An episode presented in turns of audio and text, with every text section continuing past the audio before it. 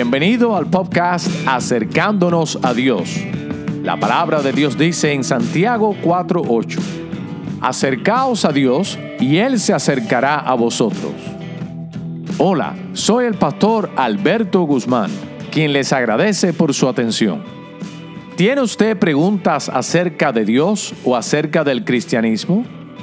¿Y siente usted que esas preguntas no lo dejan avanzar en su relación con Dios? ¿O quizás quisieras profundizar más en la fe cristiana? Le invito a que siga escuchando, ya que precisamente la misión de este ministerio es proveer respuestas bíblicas a preguntas claves acerca de Dios y el hombre.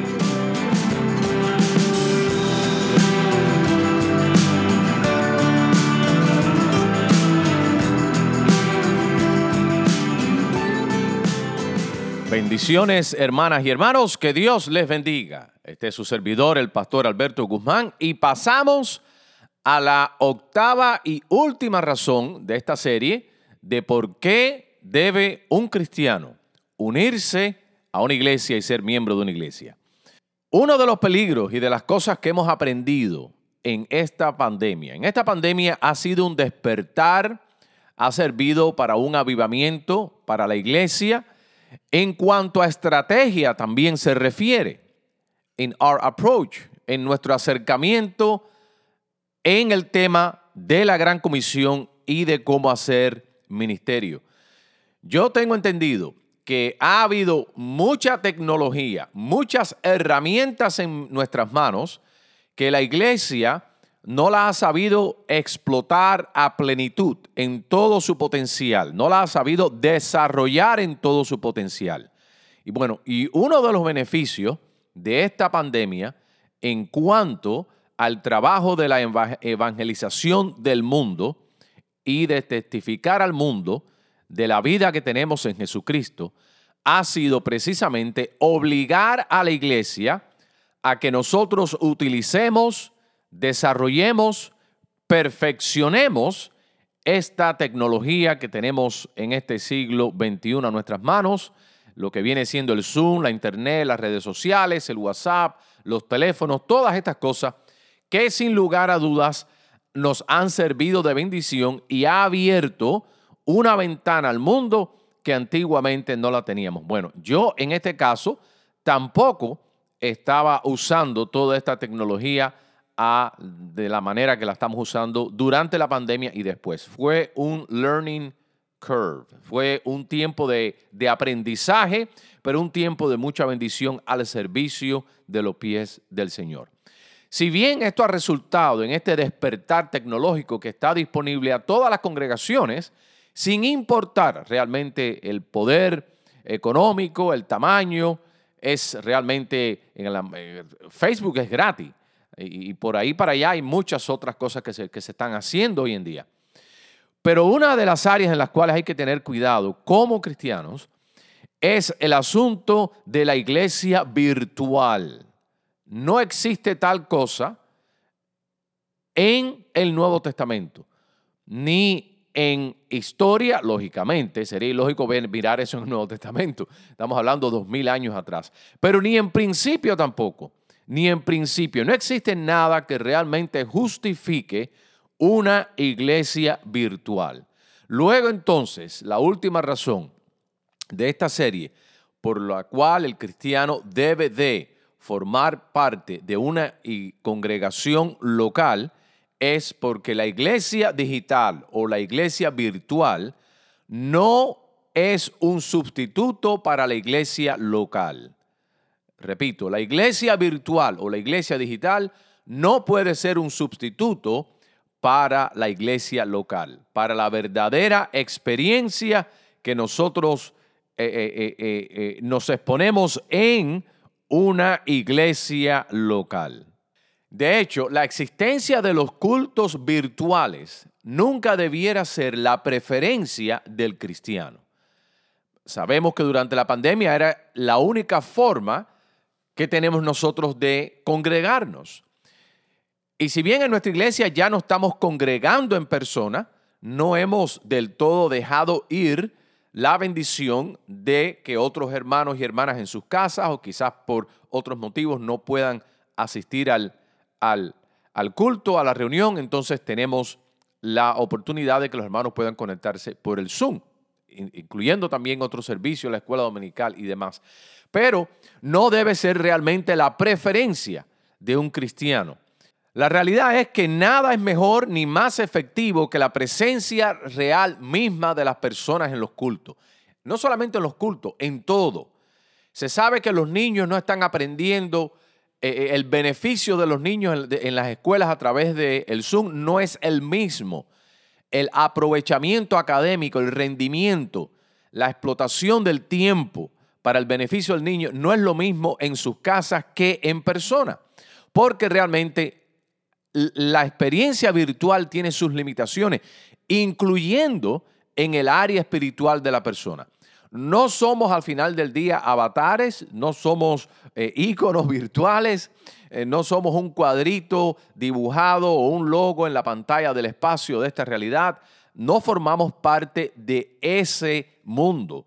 Somos seres reales, corporales y espirituales y la administración del Espíritu Santo en la iglesia requiere de todo nuestro ser, de toda nuestra presencia, espíritu, alma y cuerpo, como diría por ahí el lenguaje del apóstol Pablo en la epístola, de estar presentes, reales, 100% de nuestra persona en el culto cristiano. Luego entonces, la administración nuestra debe de ser acorde a lo que somos. Y no somos un programa de computación, no somos un lenguaje computarizado.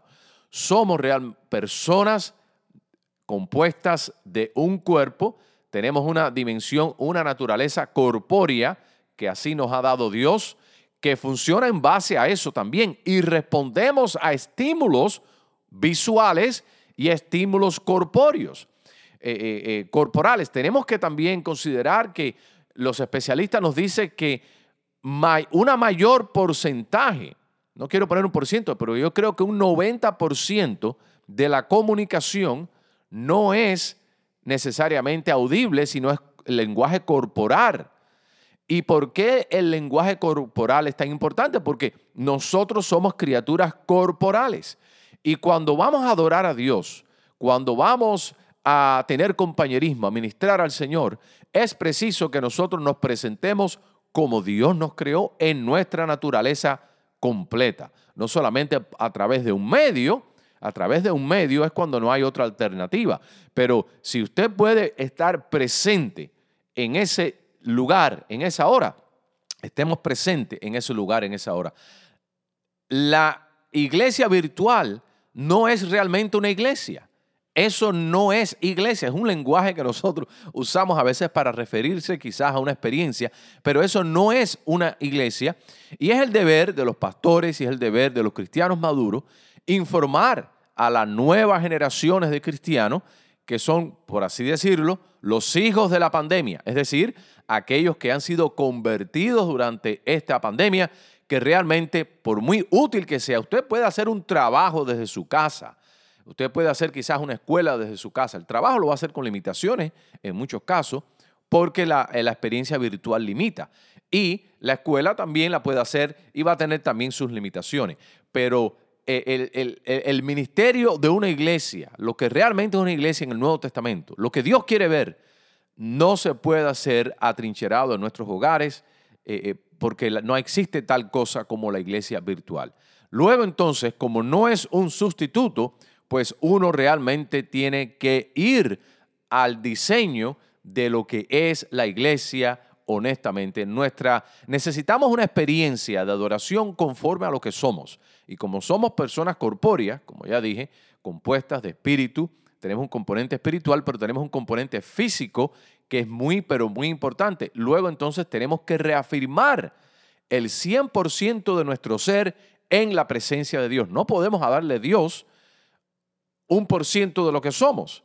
No, tenemos que darle la totalidad de nuestra persona. Señor, aquí estamos en tu altar, en cuerpo y alma, como decimos, para adorarte, bendecirte y reafirmar nuestro compromiso contigo.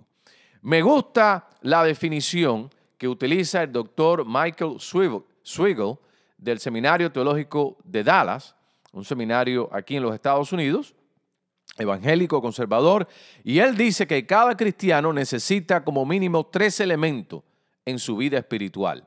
Puede que una persona diga, bueno, yo no asisto a la iglesia, soy cristiano, pero yo he escogido asistir a la iglesia de manera virtualmente solamente. O yo tengo eh, eh, un grupo de personas en el WhatsApp. O yo tengo un grupo de personas en el Facebook. O yo me reúno de vez en cuando con unos amigos que somos cristianos y nos reunimos en una cafetería o nos reunimos en un restaurante y tenemos un compañerismo, alguien comparte algo de la palabra, oramos unos por otros y nos vamos. Pero yo no voy a una iglesia. Esa es mi iglesia, porque a fin de cuentas, donde quiera que estén reunidos dos o tres en el nombre del Señor, ahí está Él. Ahora bien, es cierto que donde quiera que estén reunidos dos o tres en su nombre, ahí está el Señor. Y realmente en el Nuevo Testamento no vemos nosotros un número, ni una hora, ni un lugar que se necesita para ser una iglesia. No tenemos ese tipo de legalismo dentro de la fe cristiana para que algo se constituya una iglesia.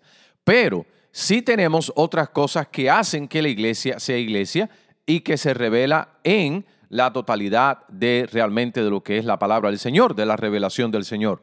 Hay tres componentes que este grupo, sea de tres, de cuatro, de cinco, de seis, lo que sea, necesita tener, aparte de tener la presencia del Señor. Porque es que la presencia del Señor en sí mismo va a llevar a estas tres cosas. La presencia del Señor en un grupo que realmente es una iglesia va a traer estos otros componentes el primer componente, la primera O, es el O de ortodoxia. Es decir, la ortodoxia es lo correcto, una doctrina correcta. Si el Señor está en un grupo de dos o tres personas y realmente eso es una iglesia, vamos a suponer, no, un, un grupo, una comunidad, aunque sea pequeña, pero tiene que haber una ortodoxia, tiene que haber una doctrina correcta y tiene que haber una adoración correcta. Y eso es necesario. Ahora, un grupo de una manera informal eh, que se reúne espontáneamente en un lugar para hablar de deporte, comer un plato de comida, tomarnos un café, compartir acerca de las últimas noticias y de paso eh, eh, oramos y leemos un texto bíblico y cada cual pues al final piensa lo que quiera porque no hay, no hay responsabilidad doctrinal, lo que en inglés se llama doctrinal accountability en, unos con otros, pues no hay ortodoxia ahí. La hermana piensa lo que, lo que quiere acerca de Dios, el otro hermanito piensa lo que quiere acerca de Dios también. Y muchas veces en estos grupos esto es lo que hay.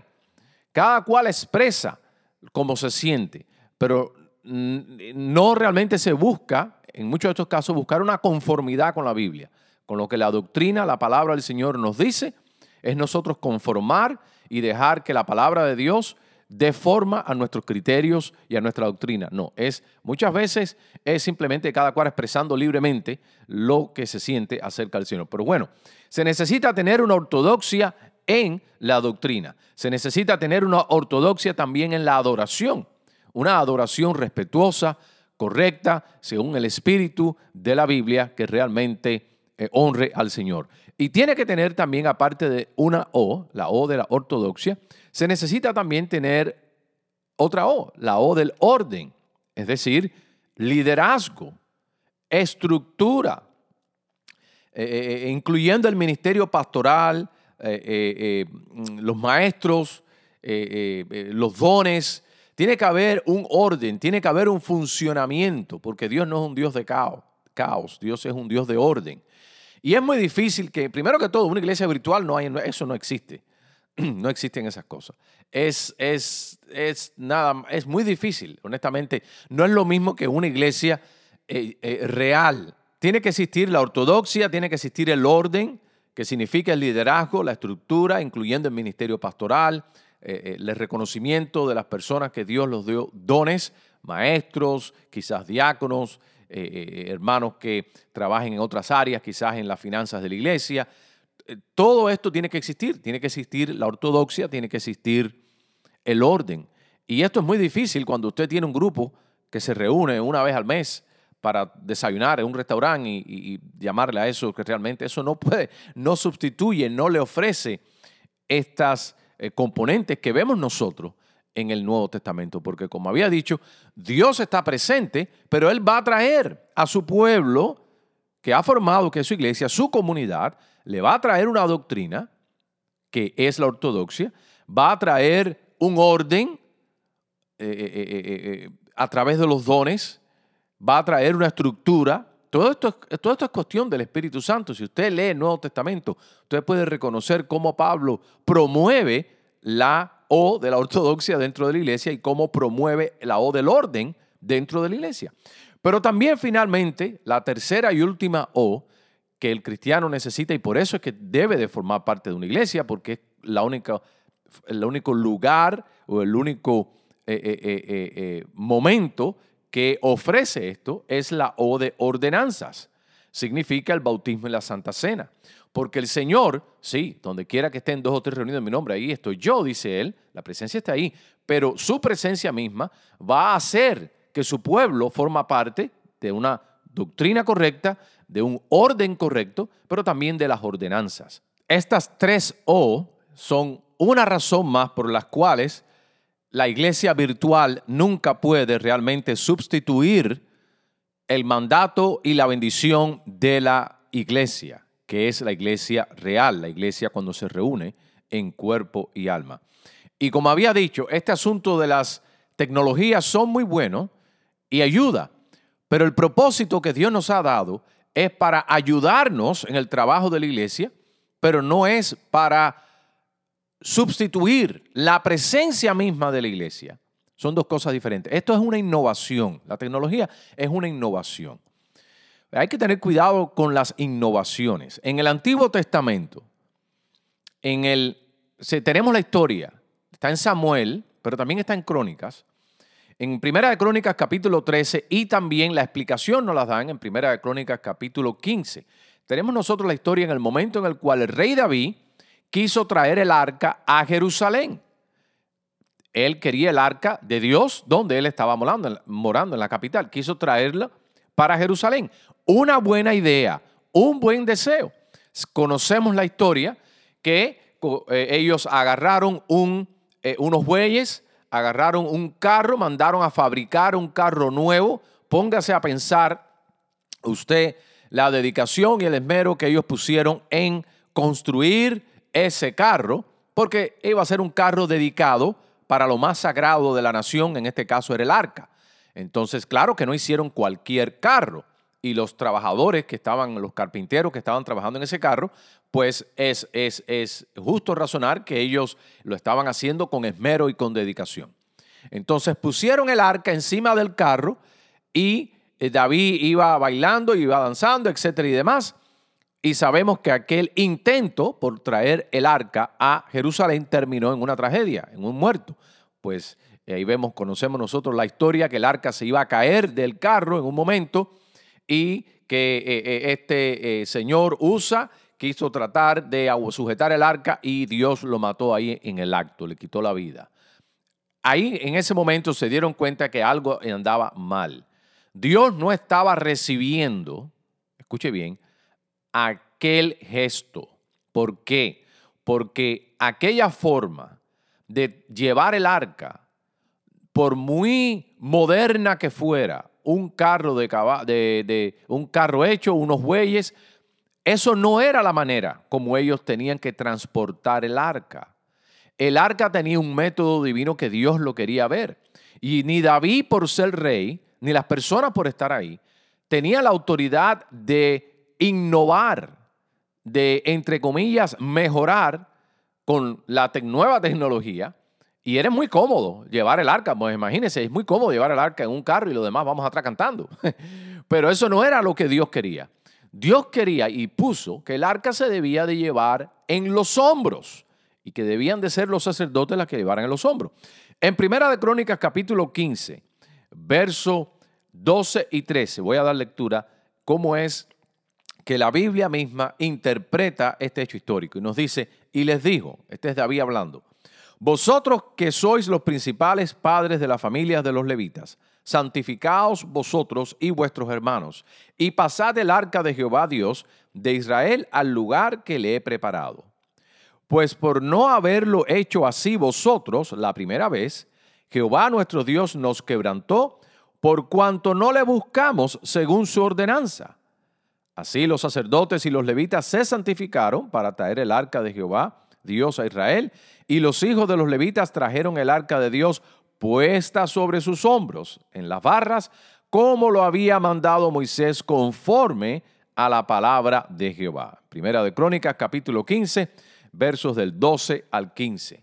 Y vemos aquí cómo esta innovación tecnológica de, no, no, no hay, no es necesario llevar el arca ese en el hombro, eso es muy pesado, eso los pobres sacerdotes pues se cansan, pues vamos a ponerle un carro, pero no te preocupes, va a ser un carro nuevo especial.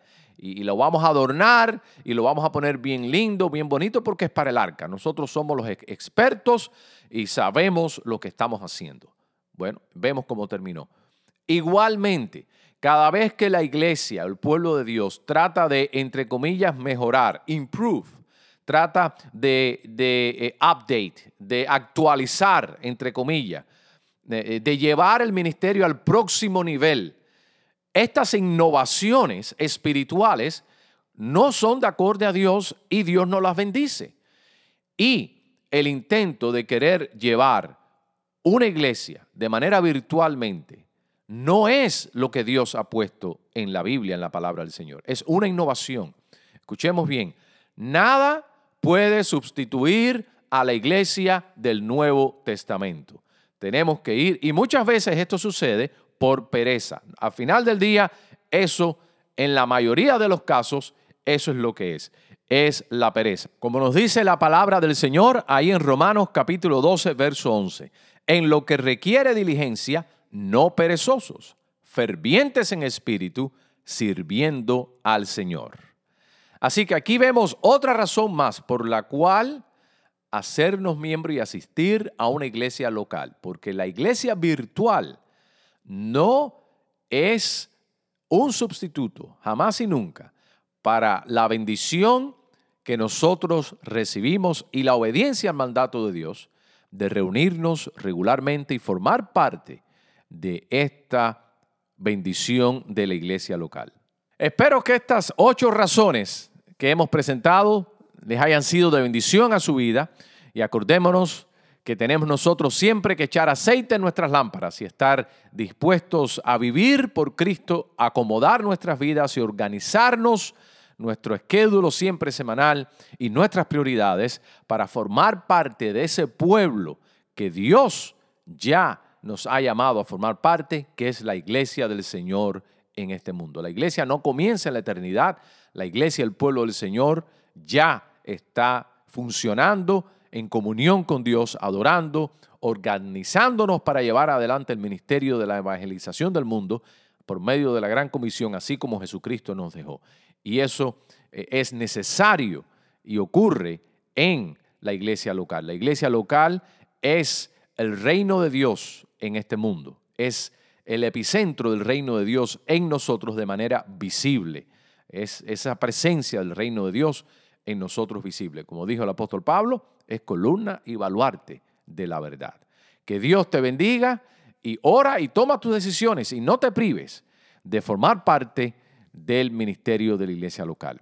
Finalmente, como le dijo el Señor a Pedro. Pedro, ¿me amas? Pedro le dijo, sí, Señor, tú sabes que te amo tres veces. Y al final Jesús le dijo, apacienta mis ovejas. En otras palabras, ese amor y esa espiritualidad, Pedro, que tú confiesas tener por mí, muéstramelo en medio de mi pueblo, no fuera de él. Apacienta mis ovejas. En otras palabras, Pedro, te quiero ver en el rebaño, te quiero ver con las ovejas, no en tu casa, no eh, eh, eh, ahí en tu teléfono o en una computadora, en una trinchera. No, nada de eso. Te quiero ver realmente con el pueblo, ferviente en espíritu, gozoso, sirviendo al Señor. Que Dios te bendiga.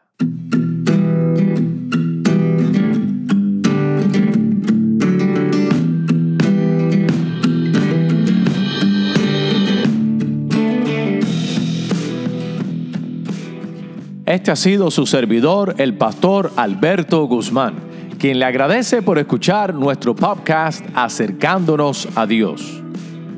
Si siente que este episodio le ha sido de bendición, humildemente le pido dos cosas. Primero, si no lo ha hecho aún, suscríbase a nuestro podcast. De esa manera recibirá notificación acerca de los futuros episodios. Y número dos, comparta este episodio con otras personas. Para más información acerca de nuestra iglesia, por favor visítenos a nuestro sitio web www.iglesiabautistaaposentoalto.org. Para comentarios o sugerencias de preguntas que usted quisiera que explorásemos en alguno de nuestros episodios, escríbame a mi correo electrónico gmail.com para hablar conmigo personalmente me puede llamar o enviar mensaje de textos al 786-234-6749. Este ha sido el pastor Alberto Guzmán, quien te recuerda que tomes la decisión de acercarte a Dios y Él se acercará a ti. Esa es su promesa en Santiago 4.8. Que Dios te bendiga.